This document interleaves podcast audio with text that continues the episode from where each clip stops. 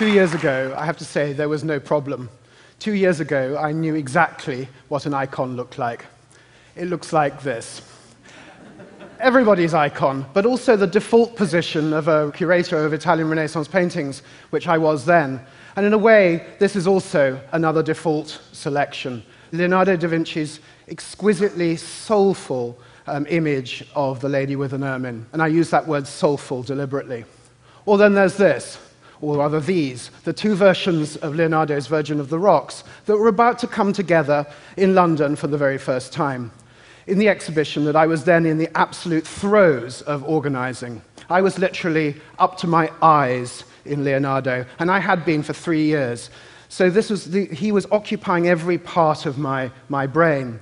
And Leonardo had taught me during that three years about what a picture can do, about taking you from your own material world into a, a, spiritual world. He said, actually, that he believed the job of the painter was to paint everything that was visible and invisible in the universe. It's a huge, a huge task, um, and yet somehow he achieves it. He shows us, I think, the human soul. He shows us the capacity of, of ourselves to move into a, a spiritual realm, um, to, to see a, a, vision of the universe that's more perfect than our own, to see God's own plan in some sense.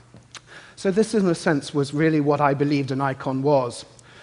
At about that time, I started talking to Tom Campbell, director here of the Metropolitan Museum, about what my next move might be. Um, the move, in fact, back to a, a, an earlier life, one I'd begun at the British Museum, back to the world of three dimensions of, of sculpture and of decorative arts, to take over the Department of European Sculpture and Decorative Arts here at the Met. But it was an incredibly busy time, and all the conversations were done at very peculiar times of the day, um, over the phone, um, um, with, and, and in the end, I accepted the job without actually having been here again from, you know, I'd been there a couple of years before, but on that particular visit.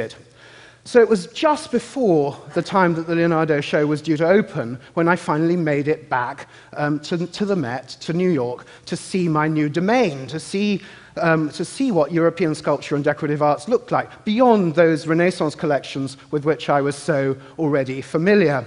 And I thought, on that very first day, I'd better tour the galleries. 57 of these galleries, like 57 varieties of baked beans, I believe. And, um, and, um, and I walked through, and I started in my comfort zone um, in, the, in, the, in the Italian Renaissance. And then I moved gradually around, feeling a little lost sometimes, um, and, but my, my head also still full of the Leonardo exhibition that was about to open. And I came across this. And I thought to myself, what the hell have I done? there was absolutely no connection in my mind at all. And in fact, if there was any emotion going on, it was a kind of, of repulsion. This object felt utterly and completely alien, silly at a level that I hadn't yet understood silliness to be. and then it was made worse. There are two of them. so I started thinking about why it was, in fact, that I'd disliked this object so much? What was the anatomy of my, of my distaste? Well, so much gold, so vulgar, you know, so nouveau riche, frankly. And, um, and, the, and you know, Leonardo himself had preached against the use of gold. So I was, it, was, it was absolutely anathema at that moment. And then those little pretty sprigs of flowers everywhere. and finally, that pink that damned pink. It's so, such an extraordinarily artificial color. I mean, it's a color that I can't think of anything that you actually see in nature that looks that, that shade. The object even has its own tutu. this little flouncy, spangly, bottomy bit that sits at the bottom of the vase. And, as I, and it reminded me in an odd kind of way of my niece's fifth birthday party, where, um, where all the little girls had come either as a princess or a fairy. There was one who'd come as a fairy princess. You should have seen the looks. Um, and, um, um, and I realized that this object in my, was in my mind, born from the same mind, from the same womb practically, as Barbie Ballerina. And then there's the elephants. Those extraordinary elephants with their, their little sort of strange, sinister expressions and Greta Garbo eyelashes, um, with these golden tusks and so on. And I realized I was, this was an elephant that had absolutely nothing to do with a majestic march across the Serengeti. It was a, a Dumbo nightmare. But something more profound was happening as well. Um, these objects, it seemed to me, were quintessentially the kind that I and my liberal left friends in London had always seen as summing up something deplorable about the French aristocracy in the, in the 18th century.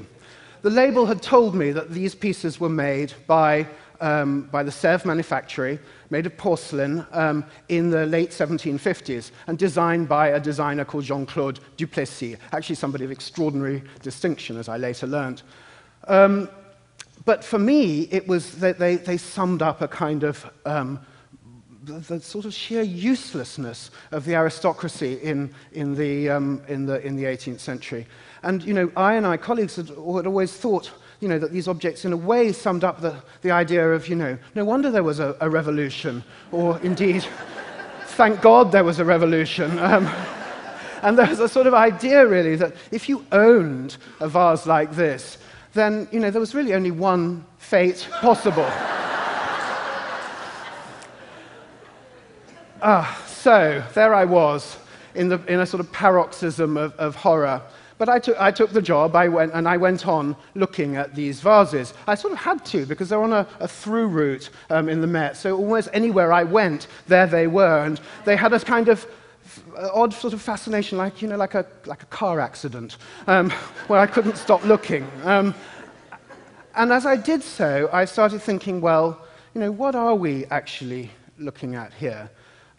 And what, and I, what I started with was, was understanding this as really a, a supreme piece of, of, design. It took me a little time, but that tutu, for example, actually, this is a piece that does dance in its own way. It has an extraordinary lightness, and yet it's also amazingly balanced it has this kind of sculptural ingredients, um, and, um, and then the play between actually really quite carefully disposed color and gilding and the sculptural surface is really, is really rather remarkable. And then I realized that the, this piece went into the kiln four times, at least four times, in order to arrive at this. How many, how many moments for accident can you think of that could have happened to this piece? And then remember, not just one, but two. So he's having to, they're having to, he's having to arrive at two exactly matched vases of this kind. And then this question of uselessness. Well, actually, the, end of the trunks were originally candle holders. Um, and so what you would have had were candles uh, uh, uh, on either side. And imagine that effect of candlelight on that surface, on this slightly uneven pink, on the beautiful gold. It would have glittered in, the, in an interior, a little like a little firework. Um, and at that point, actually, a firework went off in my brain.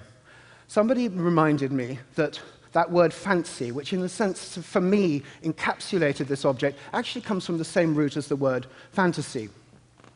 And that what this object was, just as much in a way, in its own way, as a Leonardo da Vinci painting, is a portal to somewhere else. This is, a, this is an, object of, of, of, of, the imagination. And if you think about you know, the mad 18th century operas of the time the, the, that set in, set in the Orient, if you think about divans and perhaps even opium induced visions of pink elephants, then at that point, this object starts to make uh, uh, sense. This is, a, this, is a, this is an object which is all about escapism. It's about an escapism that, that happens, um, that the aristocracy in France sought very deliberately to distinguish themselves from ordinary people. It's not an escapism that um, we feel particularly happy with today, however. And, I, and again, I, going on thinking about this, I realized that, that in a way we're all victims of a certain kind of tyranny of the, of the triumph of modernism, whereby form and function in an object have to follow one another or deemed to, to, to do so, and that extraneous ornament, ornament is seen as really essentially criminal. It's a triumph in a way of bourgeois values rather than aristocratic ones, and that seems fine except for the fact that, um, except for the fact that it's it, becomes a kind of sequestration of, of imagination. And so, just as in the 20th century, so many people had the idea that their, their faith took place on the, on the Sabbath day, um, and the rest of their lives, their, their, their, their, lives of you know, washing machines and orthodontics, took place on, a, on another day, then um, um, we, I think, have done the, started doing the same. We've, we've allowed ourselves to, to lead our fantasy lives in front of screens, in the dark of the cinema, um, with a television in the, in the corner of the room. And we've, we've eliminated, in a sense, that, that constant of, of the imagination that these vases represented in, in people's lives. So maybe it's time we got this back a little. Um, I think it's beginning to happen. Um, in London, for example, with these uh, extraordinary buildings that have been appearing over the last few years. Redolent in a sense of, of, science fiction, turning London into a kind of fantasy playground. It's actually amazing to look out of a high building nowadays there. Um, but even then, there's a resistance. Londoners call these buildings the gherkin, the shard, the walkie talkie, bringing these soaring buildings down to earth. Um, there's an, an, idea that we really we don't want this uh, um, uh, anxious making, imaginative journeys to happen in our, in our daily lives. I feel lucky in a way. Um, I've, I've encountered this object. Um, um, I, I, I, found him on the internet when I was looking up a reference, and, um, and, and there he was. And unlike the, um, the, the, pink elephant vase, this was a kind of love at first sight. In fact, reader, I married him. I bought him, and he now adorns my, uh, my office. Um, He's a Staffordshire figure um, made in the middle of the 19th century. Um, he represents the actor Edmund Kean playing Shakespeare's Richard III. And it's based actually on a more elevated piece of porcelain. So I loved, on, a, on an art historical level, I loved that, that layered quality that, that he has. But more than that, I, I love him in a way that I think would have been impossible without the pink Sèvres vase in my Leonardo days. I love his orange and, his, and pink breeches. I love the fact that he seems to be going off to war having just finished the washing up. Um, I, and, and, he seems also to have forgotten his, his sword. I love his pink little cheeks, this munchkin energy, and in a way, he's become my sort of alter ego. He's, I hope, a little bit dignified, but mostly rather vulgar. and unenergetic, I hope, too. Um, I let him into my life because the Sèvres Pink Elephant vase allowed me to do so. And before that, Leonardo, I understood that this object could become part of a journey for me every, every day, sitting, in, sitting in, my, in my office. And I really hope that others, all of you, visiting objects in the museum and taking them home and finding them for yourselves will allow those objects to flourish in your imaginative lives. Thank you very much.